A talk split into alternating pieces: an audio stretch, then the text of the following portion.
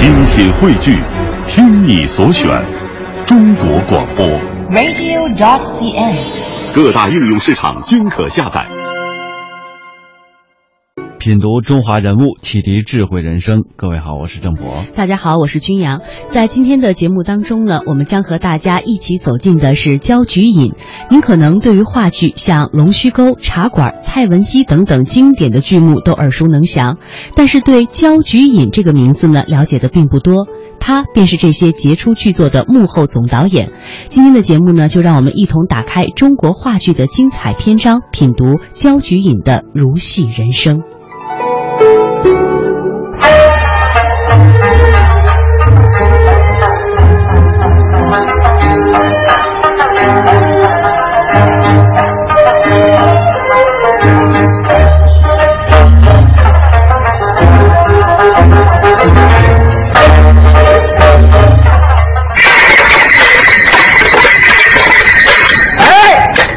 我大傻羊是打鼓板儿，所以来来到了大茶馆儿。这大茶馆儿是老于太买卖兴隆，真不赖。这茶座多，真热闹，也有老那个也有少，这有的说是有的唱，那穿张打扮了一人一个样。说有骑龙，是有驾鸟，那亲戚蝈蝈也都养得好。那有的吃，是有的喝。您没有钱儿的，只好瞪眼干瞧着。您爱下棋，再来两盘儿，赌一外那干炸丸子，外撒了胡椒盐儿。说讲牌上是讲规矩，咳嗽一声都像唱大戏。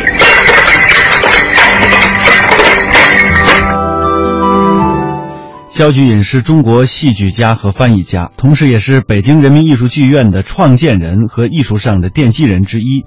他一九零五年出生在天津，从青年时代起就从事进步的戏剧活动。在一九三零年，他创办了中华戏曲专科学校，并且担任校长，致力于中国戏曲研究及教学改革。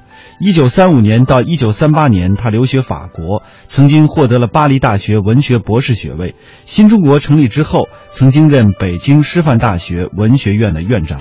从十三岁开始就读新式小学，从那个时候呢，接触到了文明戏，他就开始迷上了戏剧。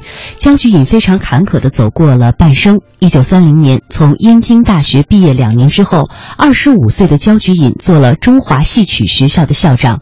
洋学生办戏校在过去是没有过的。为了办好戏校，他拜师学艺，恶补京剧。每天呢，他看各个流派的戏，包括像地方戏、大鼓、评弹、快板、相声，大量的阅读和研究各个朝代的剧本。焦菊隐引入现代戏剧的观念，改革传统戏剧教育。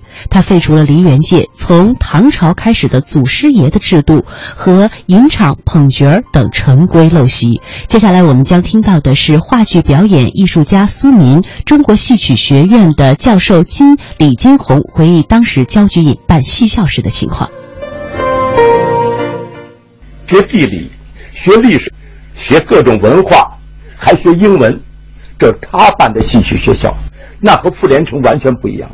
这个学校呢，就想培养出来一个呃有文化、有有思想的、有能够创造性的这种的一个艺人。但是我们给他起了一个外号，起了外号叫飞机。为什么小的时候没有别的觉得再快的？因为我们有时候挺害怕他，他很严格，对学生严格，对对这个老师也严格。在前边看见他了，就赶紧跑到后腿岗，飞机啊飞机！大伙就知道飞机来了，老师都都都都站起来。他真快，你不说的，他就在你背后了。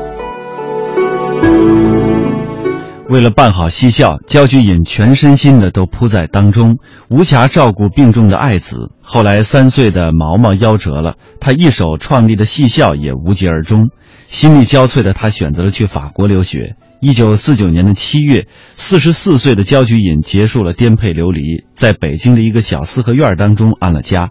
他和苦练七年的秦锦结婚了，妻子比他小十六岁，这是他的第二次婚姻。这二人呃，都非常珍惜这来之不易的幸福。在新婚的日子当中，焦菊隐很少发脾气。他说：“一个在幸福中的人，总是宽容的。”人物穿越时空，人生启迪智慧，人文润泽心灵，人性彰显力量。香港之声，中华人物，为你细数那些被历史记住的名字。在解放之后，焦菊隐被任命为北京师范大学文学院的院长兼西语系的主任，但是在内心当中，他仍然热衷于戏剧。只是以往的经历告诉他，想从事戏剧，你必须得有一个志同道合的集体。如果不是这样的话呢，你是不会收到成效的。所以他告诉自己，还是要观察，要等待。一九五零年的夏天，刚从美国归来的著名作家老舍写了话剧《龙须沟》，新成立的北京人民艺术剧院。对此是十分重视的。当时呢，需要一位与老舍呃声名相当的导演，于是呢，大家就找到了在北师大的焦菊隐。焦菊隐在一九四七年曾经指导过表现社会下层生活的话剧《夜店》，当时呢，连演了三三十多场，轰动了北平。时人有这样的评论：在污秽的场面当中，魂灵透出清洁；在被侮辱当中，显示了力量。然而，就在这一次，当北京人艺找到了焦菊隐的时候，他已经躲进了学术，正在给北师大的音乐戏剧系的学生们在讲授斯坦尼斯拉夫斯基体系和西方戏剧概论。但是，课堂上的焦菊隐依然闪烁着一个导演的才华。刚刚提到的《龙须沟》是一部第一部反映劳动人民生活、歌颂新北京市政建呃一些建设情况、为人民的，就是为人民专门排的一部话剧。当然，也是在新中国成立以以后啊排演的第一部话剧。它就是以北京人生活当中常见的大杂院为背景，勾勒出了一批小人物。可以说，那样的生活场景，焦菊隐再熟悉不过了，因为他就是在那样的大杂院的背景当中长大的。当时，焦菊隐读的剧本便着了魔。接下来，我们听到的是老舍先生的儿子舒乙回忆起当年焦菊隐和他父亲的对话。出于舞台的需要，他就跟老舍先生说：“他说我啊，呃，人物都保留，啊，情节都保留。”啊，你的那些一幕一幕的安排，我也都保留。但是呢，我可以把你这个当做零件，我把它拆开，我重新组装一下。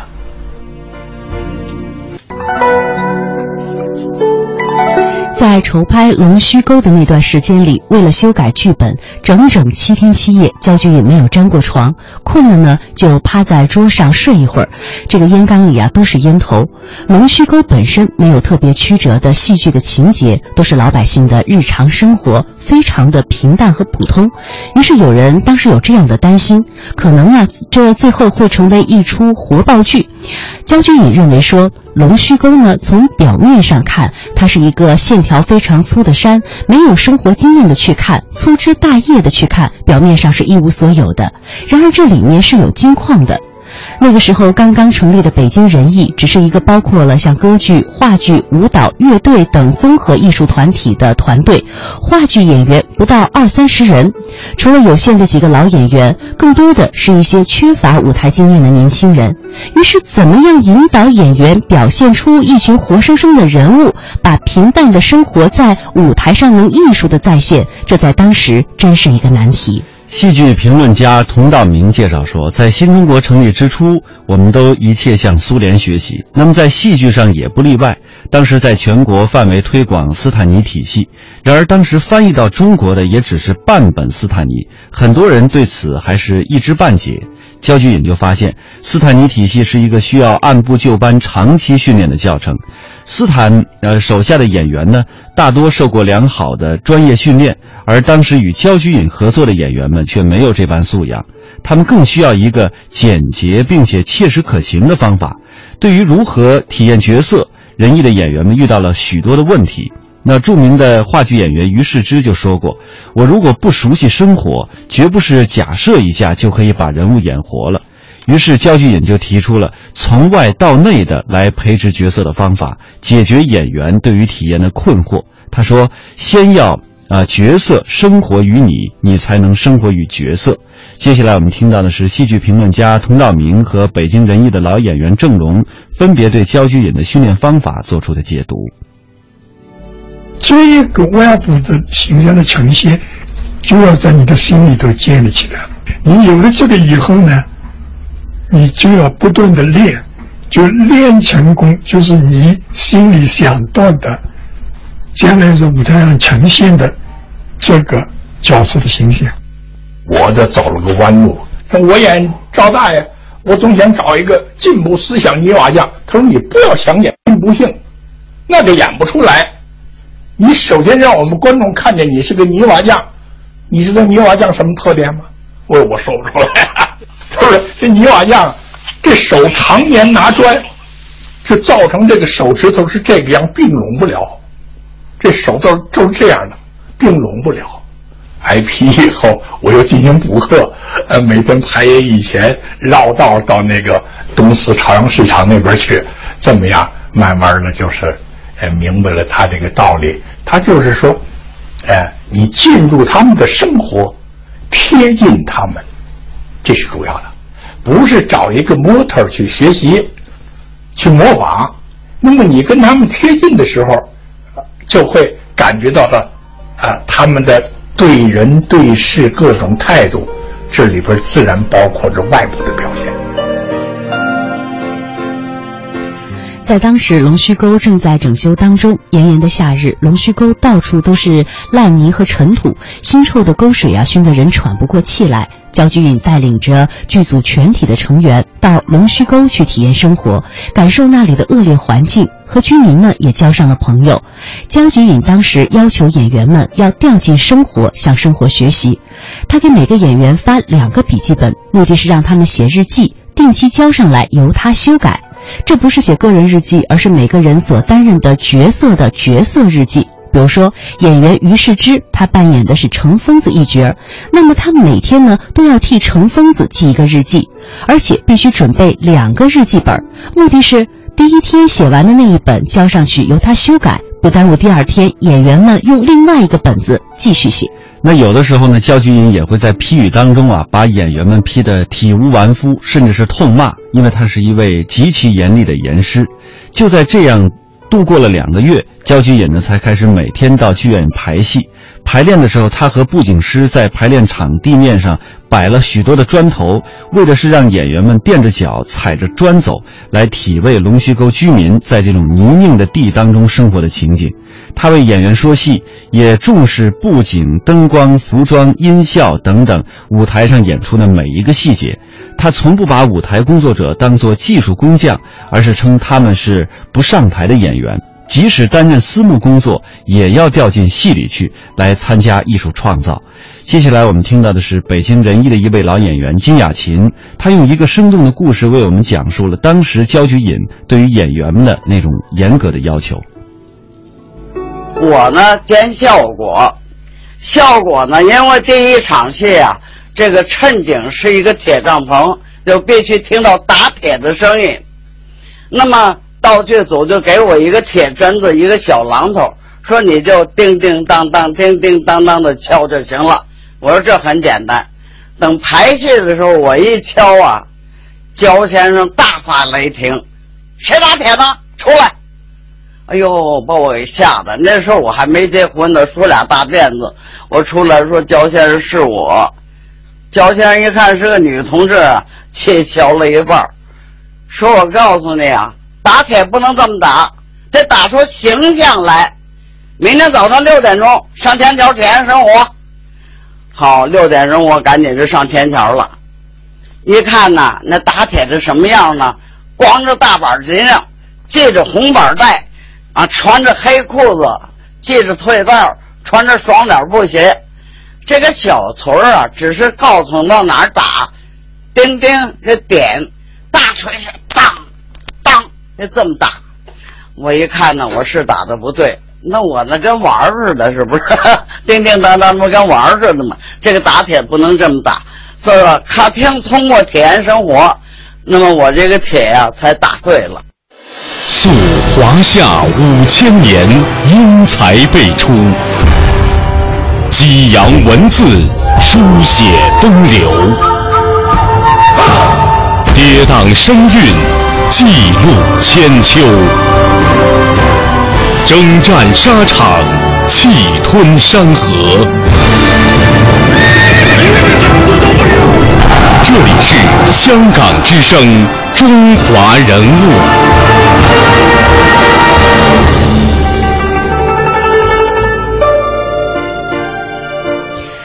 了一九五一年的时候，话剧《龙须沟》终于公演了。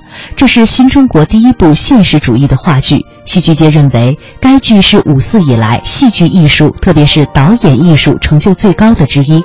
这也是焦菊隐导演学派的起点。当然，批评的声音也是有的。北京人艺的老艺术家郑荣介绍了当时详细的情况。他们就提出来。就说有的地方声音太小，观众听不见；呃，有的地方那个叶子的压嗓子，违反生理；呃，于是之有的那个表演呢，怎么样？呃，太拖太干什么的自然主义。焦菊隐去看戏，就发现于是之跟叶子的戏有点变样。焦菊隐大怒，夜里头连夜两点。这据他夫人讲，回家踢桌子踢了，夜里两点写了一封致于氏之致演员于氏之叶子的信，第二天贴到后台，就说说我们要走这条路是很艰巨的，啊，大家要充分的准备，要抵抗各种不正确的意见，跟我一起进行这个战斗，啊，这个这个包括对这种不正确的意见的这个战斗，对各种形式啊。形式主义的东西还是很严重的，长期不会呃 去掉。我们要脑子要明确，我们现在走的是一条以生活为主的这么一条路。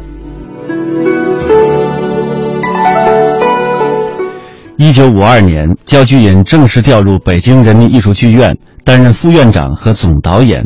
到北京人艺工作呢，对于焦菊隐来说是一个非常困难的决定。那个时候的他，对于今后道路的艰难是有着一些思想准备的。辞别北师大，他写了致北师大学生的一封信，他是这样说的：“我如果想走一条舒服的路，不如在这里教书当教授。然而办一个中国式的自己的剧院，这也许是一条痛苦多于快乐的路，但是我还是要决定走下去。”因为那是我多年的梦想，也曾是很多前辈的理想。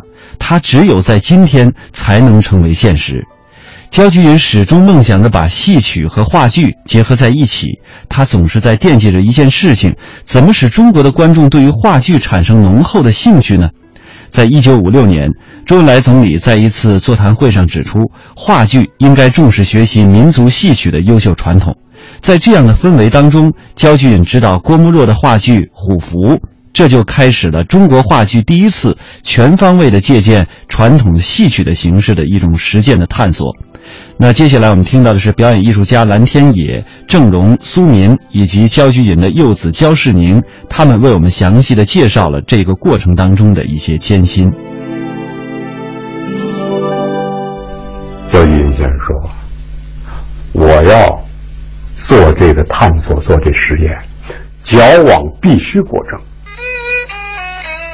哎，演员不习惯，有的甚至他给这没法演。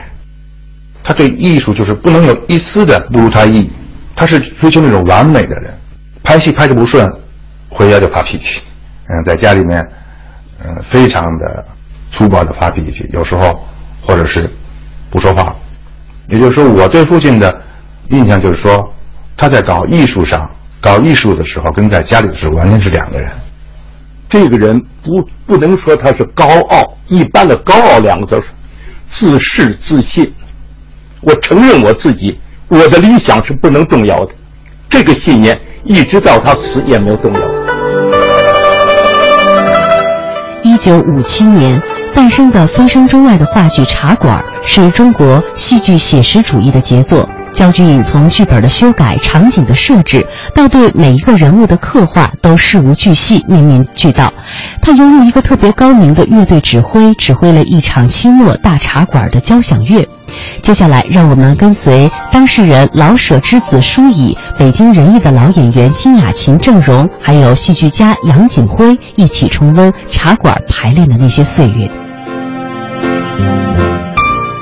焦俊先生第一个来意见，他说：“老舍先生，你能不能把你这个第二场茶馆戏单独的发展成为整出的戏，就围绕着茶馆来？说这这个这个太好了。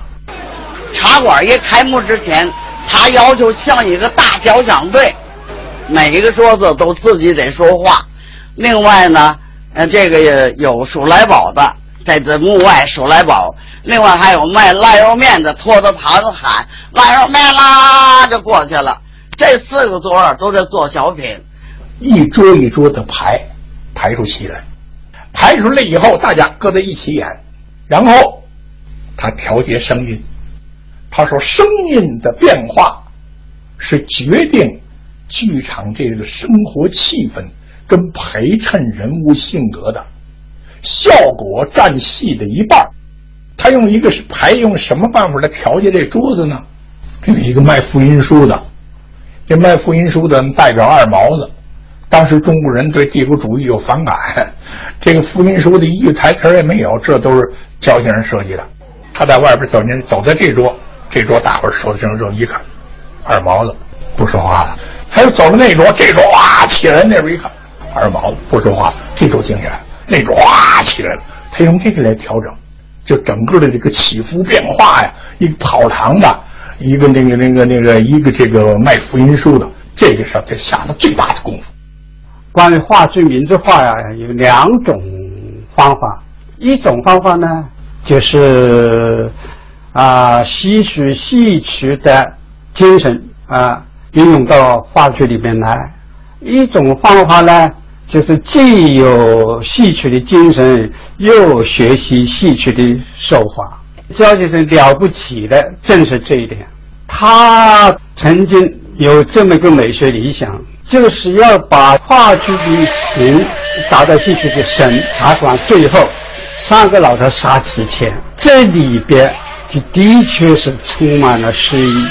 这个诗意怎么处理呢？一个是他的气氛，一个是当时。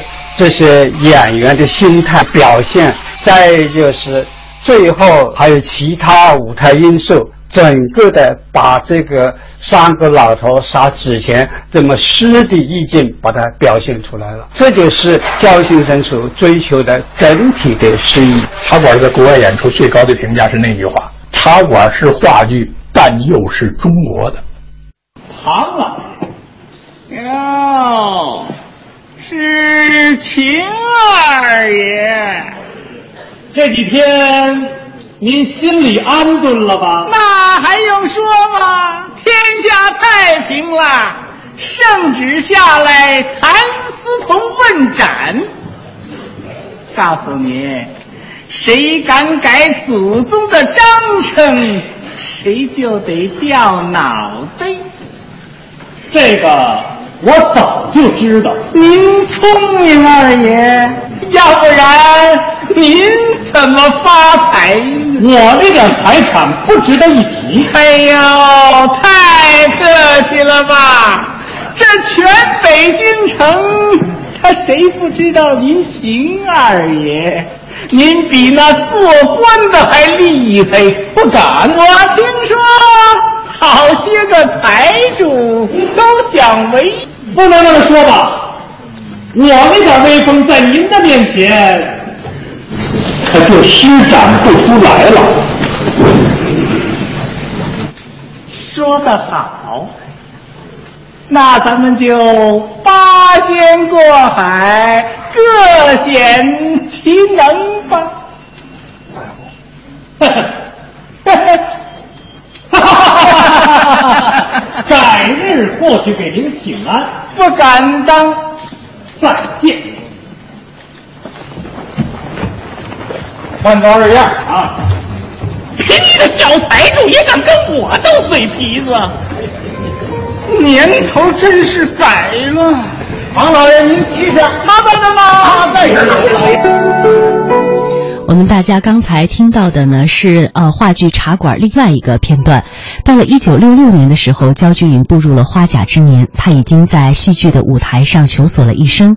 虽然成功的导演了《茶馆》《蔡文姬》《关汉卿》等一些经典的剧目，但他的理想并没有完全实现，那就是创立话剧的中国学派，实现话剧的民族化。到了一九七四年的夏天，焦菊隐被诊断出了肺癌。他躺在了病床上，对他的女儿这样说：“我的来日不多了，没有东西可以留下，但还有一些多年做导演的心得体会，一定要把它留给后人。”一九七五年，七十岁的焦菊隐在痛苦当中孤独地走了。他一生只有一个最爱，那就是戏，不离不弃。这是今天的中华人物，我们和大家一起走进的话剧大家焦菊隐。呃，感谢各位的收听，我们下期节目再会。再会。